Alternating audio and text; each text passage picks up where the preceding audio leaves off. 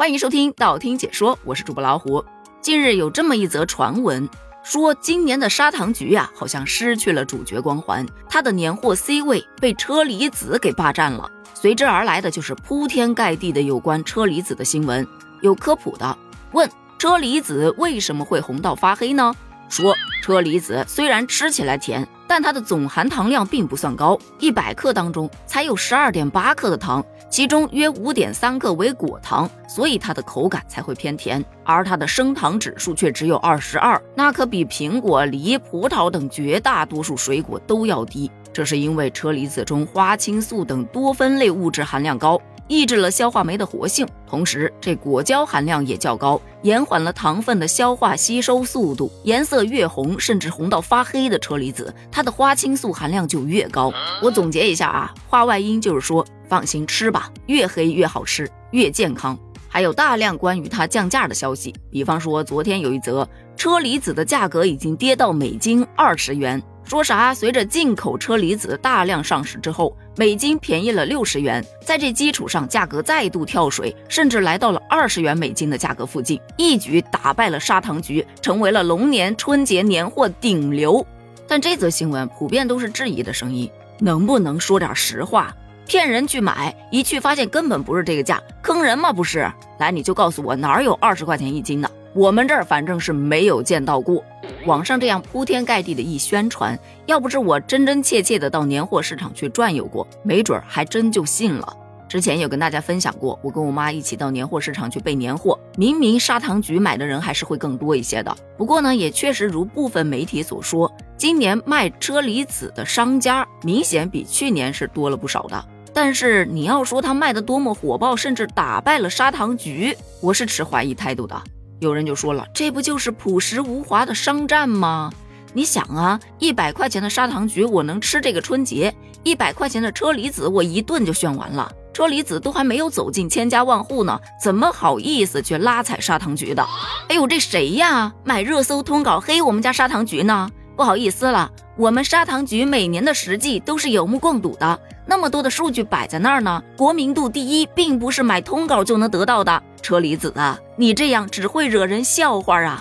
一看这就是一位常年追星的老粉写出来的文案。怎么说这娱乐圈的内幕啊，玩的溜溜的呢？谁说不是呢？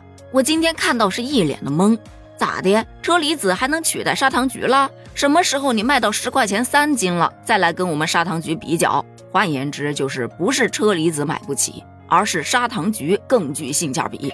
类似相关的新闻啊，其实我也看了不少。车厘子能被这么炒，它也是有一定依据的。你想嘛，砂糖橘的价格确实相对于车厘子来说会低很多，那商家的利润它就不高了呀。但是卖车厘子就不一样了，价格很高，利润就自然很高，商人逐利，卖车厘子的商家这不就多了起来？不明所以的小伙伴就到年货市场上一看，哟，卖车厘子的商家果然是越来越多了。嗯，车厘子果然成了顶流。当然，我也承认车厘子确实是好吃。就我们这种一般家庭啊，买车厘子最多也就买一点儿，可买砂糖橘都是一筐起步。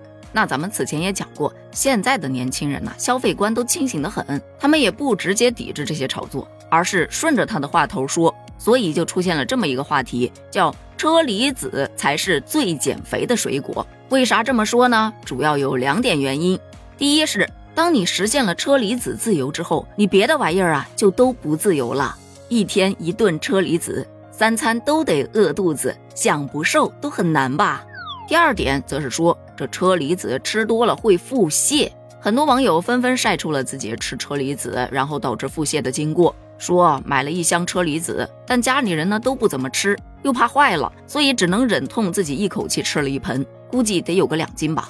到晚上就开始吐，吐出来的就像血一样，吐了一垃圾桶啊！折腾了一晚上，爬起来一称，哟，轻了两斤。还有的小伙伴才吃了二十颗车厘子就出现了腹泻。随后有专家就出来科普啦：再好吃的水果也是不能过量食用的，一次性吃太多就容易造成消化不良。但问题来了，那个小伙伴才吃了二十颗就多啦，就这还年货顶流呢？哎。专家又说了，不是所有的小伙伴都适合吃车厘子的。比方说，容易上火的人，车厘子它属于温性水果，食用过量就会导致体内燥热增加，使人出现上火的症状，如口腔溃疡啊、牙龈肿痛啊。所以，本身容易上火的人要少吃车厘子。第二，容易腹泻的人也不宜多吃。因为车厘子甘甜多汁，含有较多的膳食纤维，适量的食用是可以促进肠胃蠕动，防止便秘。但对于本身肠胃就不怎么好的，你一旦食用过量，就可能引发腹泻，甚至会脱水。好吧，我又信了。所 以作为一个比较容易上火的人，我还是吃砂糖橘吧。那对于车厘子已经打败了砂糖橘，成为了年货顶流这个事儿，你又是怎么看的呢？欢迎在评论区发表你的观点哦，咱们评论区见，拜拜。